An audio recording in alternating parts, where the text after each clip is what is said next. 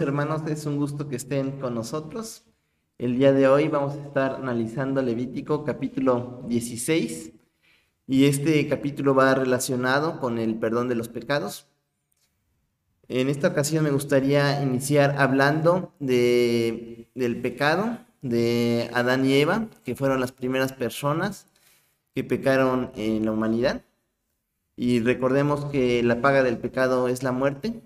Lo que ocurrió así para hacer el perdón del pecado de Adán y Eva, tuvo que ser necesario que muriera un corderito para poder cubrir sus pecados. Y en este caso podemos ver que el Levítico 16 es algo bastante parecido. Y me gustaría que le demos lectura al Levítico 16 del versículo del 2 al 8. Es traducción lenguaje actual.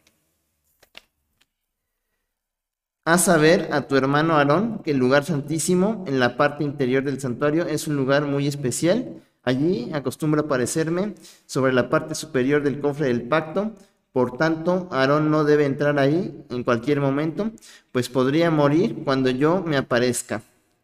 Pero si piensa entrar al lugar santísimo, deberá bañarse y ponerse su traje sacerdotal, es decir, el manto, la ropa interior, el cinturón y el gorro, entonces me presentará un ternero como ofrenda para el perdón de pecados y quemará un carnero en mi honor. Para el perdón de su propio pecado y para el de su familia, Aarón me presentará un ternero. Por el pecado de los israelitas me presentará dos chivos y un carnero que los israelitas mismos le entregarán. Quemará el carnero en mi honor. En este caso podemos ver que tanto el pueblo en general como eh, la parte sacerdotal, ambos eran susceptibles a cometer pecados y por tanto se tenían que hacer dos sacrificios. En algunas versiones se nos mencionan como corderos y becerros los que se sacrificaban, puede variar entre versiones, pero podemos ver que es una parte en la que tanto los sacerdotes como el pueblo en general cometían pecados y por lo tanto era necesario hacer un sacrificio de un animal para poder hacer el perdón de los pecados. Y seguía todo un ritual en el que involucraba sacrificar dos de estos animales y el animalito que acababa sobrando. En este se hacía una representación en la que se depositaban todos los pecados del pueblo y posteriormente este animalito se aislaba del pueblo de Israel para representar que se estaban alejando del pecado. Pero yo me puse a analizar y hoy en día nuestra situación es diferente, ya que nosotros por medio de Jesucristo ya somos salvos y ya no aplica todo este procedimiento. Y me gustaría que fuéramos primeramente a Primera de Juan 2.2, que dice así, Él es el sacrificio por el perdón de nuestros pecados y no solo por los nuestros, sino por los de todo el mundo.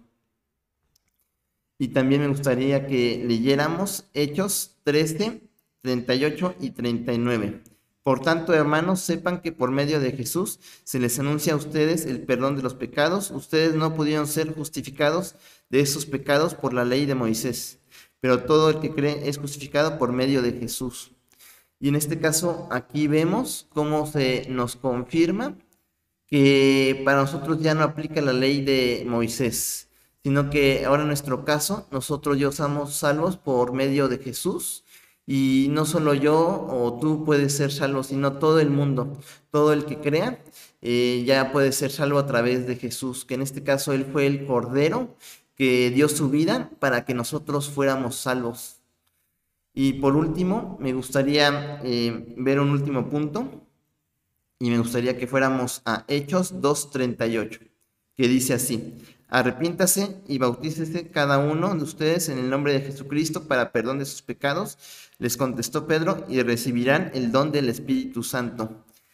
Aquí me gustaría que recordáramos la parte en la que se nos menciona del lugar santísimo. Recordemos que el lugar santísimo era un lugar que se iba moviendo conforme el pueblo de Israel iba avanzando y estaba hecho de cuatro cortinas, cuatro paredes y dentro de ese lugar se encontraba la presencia de Dios, pero no cualquiera podía entrar ahí. ya que si no tenían una vida honrosa, una vida eh, conforme a lo que Cristo pedía, inclusive teniendo una vida digna, tenían que vestirse de cierta forma y estar limpios para poder entrar ahí, ya que si no tenían todas estas condiciones, estos requisitos, podían morir al instante por el solo hecho de estar en la presencia de Dios. Pero aquí nosotros al aceptar a Cristo, el Espíritu Santo mora en nuestras vidas y por lo tanto tenemos la presencia de Dios en nuestras vidas, por lo que ya no tenemos que estar en un lugar puntual. En todo momento Cristo está con nosotros, la presencia de Dios está en nuestras vidas.